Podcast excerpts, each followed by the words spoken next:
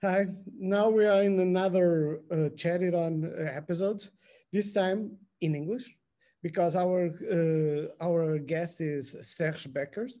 He is from uh, uh, Visa Comunicación, one of the our partners in Europe, and also he's the leader of the healthcare practice group at uh, WorldCom uh, Communications Group, and we invited him not just because he's the leader of the healthcare practice group, but because this group is doing a very interesting work uh, for almost three years, right, Serge?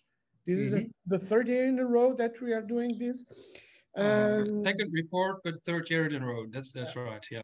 This yeah. is a report that we are doing about the communication health on digital from healthcare companies worldwide.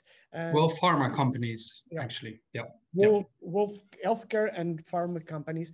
And we would mm. love to um, give time to Serge to present a little bit of what is this study, what mm-hmm. it stands for, and what the, the healthcare and pharma companies can take off it, and yeah. how WorldCom and its agencies uh, partner agencies can support these healthcare and pharma companies uh, with these uh, results of this study. Yeah, all right. Well, let me start with uh, explaining the setup of this uh, research. We, well, it is the digital pharma research. We selected 24 pharmaceutical companies based on their uh, global reputation. So we checked the uh, communication skills, communication channels of these 24 pharmaceutical companies in 27 countries. Uh, this uh, research has been performed by 27 WorldCom partners with extensive healthcare and pharma experience. So we're sure to have a great uh, report. And we actually uh, looked at 12 digital channels. So we looked at the website of the pharmaceutical companies, the blogs, apps, Facebook, Twitter, LinkedIn, YouTube, TikTok, Pinterest, Flickr, Instagram, and Tumblr. So as you can imagine, it is quite an extensive report. Yeah. Oh, cool. Um, last time around, we also included, well, we didn't include TikTok because it didn't exist yet, but we had Google Plus. But as you know, it has been canceled uh, for, well, personal use uh, anyway, so it's not relevant whatsoever. Um, if you would like me to talk a little bit at, uh, about the results. Um, Let's go. Let's go for the yeah. result because I do believe that if we have anyone from pharma or healthcare uh, uh, market listening to us, the they will be very interesting the way we do it. But more than mm-hmm. that, they will be more interested in the results and what are the the main uh, conclusions that we got yeah. from it. Yeah.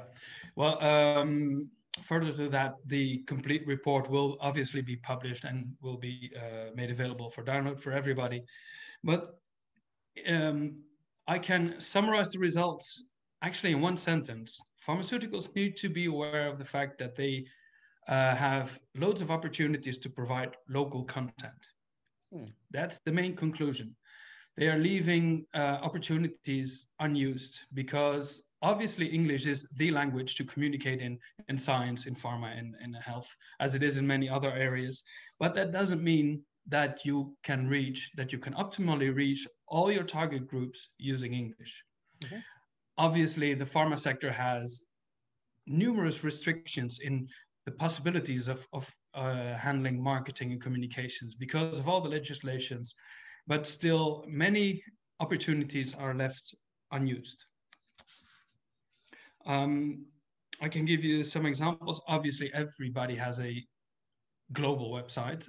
All pharmaceuticals we research have they their .com website, but not everybody has the uh, .pt or .nl or .de, which would be very handy to have if you want to reach your targets in Portugal, Netherlands, and, and Germany, for example. Mm-hmm.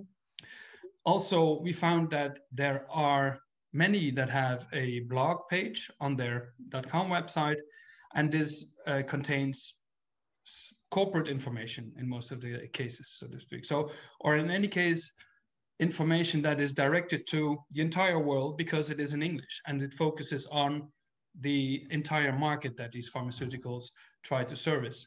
But when I'm looking for Dutch content, in my case, there is very rarely a Dutch blog um, taking into account the Dutch legislation, the Dutch uh, diseases that are uh, trending, or well, the localized situation.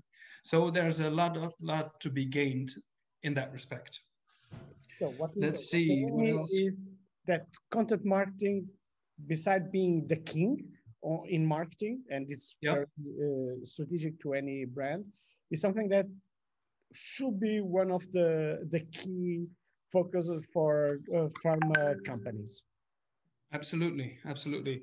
Because uh, let me quickly change to some of the other pages. We see, speaking of contents, we've uh, analyzed, or, or, we rather, we've seen a few content trends in pharma in 2020. Obviously, COVID-19, that's uh, all other messages were blown out of the water by COVID-19. Last time around in the report, we tried to analyze what was being said about the pharmaceuticals and what was being said by the pharmaceuticals. But we started this exercise, but it was no use because everything was about COVID, obviously, as of February, March. So we uh, tried to come up with a different approach. And um, this allowed us to um, pinpoint a few trends. One of the first is actually a, the awareness that well, actually, the entire world was more than ever interested in healthcare related information. All of a sudden, healthcare was top priority.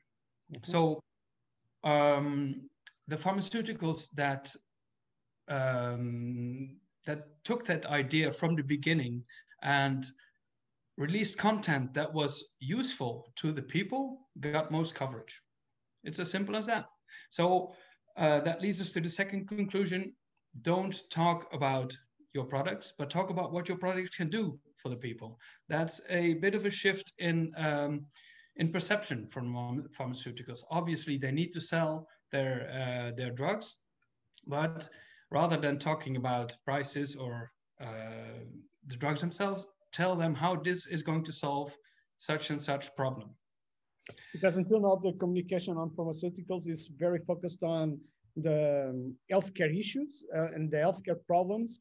Mm-hmm. And it's very focused on the patient by mm-hmm. itself, but not on how to make it um, a worthwhile uh, while uh, mm-hmm. living with the, the, problem that might happen and how the some drugs can support it because yeah. it's that is con- marketing uh, content marketing on at its uh, pure uh, focus, right? Yeah. this also brings us, and it's something that we already spoke a few times. Uh, this brings us the, the concept of Simon Sinek with the golden circle on start asking why. Why? Um, Absolutely. Pharmaceut pharmaceuticals didn't start yet doing it. Is, is no. that so? Mm. Yeah, not not all of them, and not optimally. So if you uh, obviously if you're talking about drugs you're talking about mm, uh, the ways to treat people and to improve their lives. But most of it well in many cases it stops at how it will heal you or make your life a bit better. But what comes before and what comes after uh, that is becoming more and more important. So the in-depth content that is doing uh, is increasingly doing better on, on, on social and online. So yeah, people are looking for the technical information, but also what does it bring me? How does it? How is it going to improve society, basically? Focus on lifestyle. Yeah, okay. yeah, that as well. So very good point. Prevention is becoming more and more important. So that has nothing to do with drugs, but it has everything to do with how your healthcare sector in your country is organized. So in the Netherlands, we see a huge attention for prevention, eating the right food, exercising, stuff like that. And that is something that the pharmaceuticals have to be involved in as well. Okay, makes sense. Um, so speaking of journalistic and objective content and, and broad content, so we've seen a rise in educational webinars, live videos, infographics, podcasts, not just press releases about this and this pharmaceutical uh, taking over the, this one or releasing a new drug. It is about in-depth information explaining the bigger picture, if you will. And that was one of the trends ignited obviously by COVID and all the healthcare interested that we saw in uh, 2020. Yeah. I can go on and on and on, but uh, if you have, uh, a lot of You, are, you, have specific questions. Page page. Uh, you are looking yeah. for page by page, and you you have a lot of things that you would uh, think. So, let's go for a final uh, question. Mm-hmm. You're a, a, Mark, a Marcom uh, manager in a pharmaceutical or on a healthcare uh, company, and you have you have the chance to to look at this report. If if it was you, what will be your first steps to to to to do in terms of your brand communication? if it were me, I would make sure that all the channels, all the online channels that are available to us would be used. You know, there's a big TikTok is not being used by anyone. Where um, and this channel serves the 16 to 24 year old, right? They have their specific problems. Maybe it's it braces, it's it's dental problems, maybe it's hormonal problems. You are able to explain all these problems to this particular target group in a, uh, um, uh, a personalized way, mm-hmm. um, you won't probably talk about the drugs themselves, but like I said before, about lifestyle or whatever. So these are the types of channels that can be sexual education, for example. Absolutely, absolutely, yes.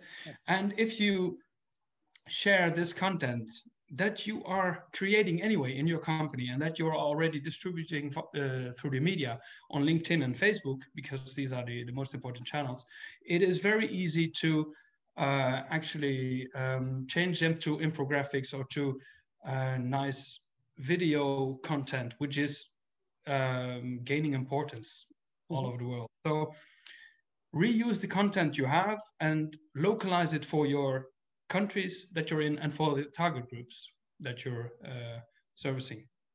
Okay. That so, will be my number one takeaway.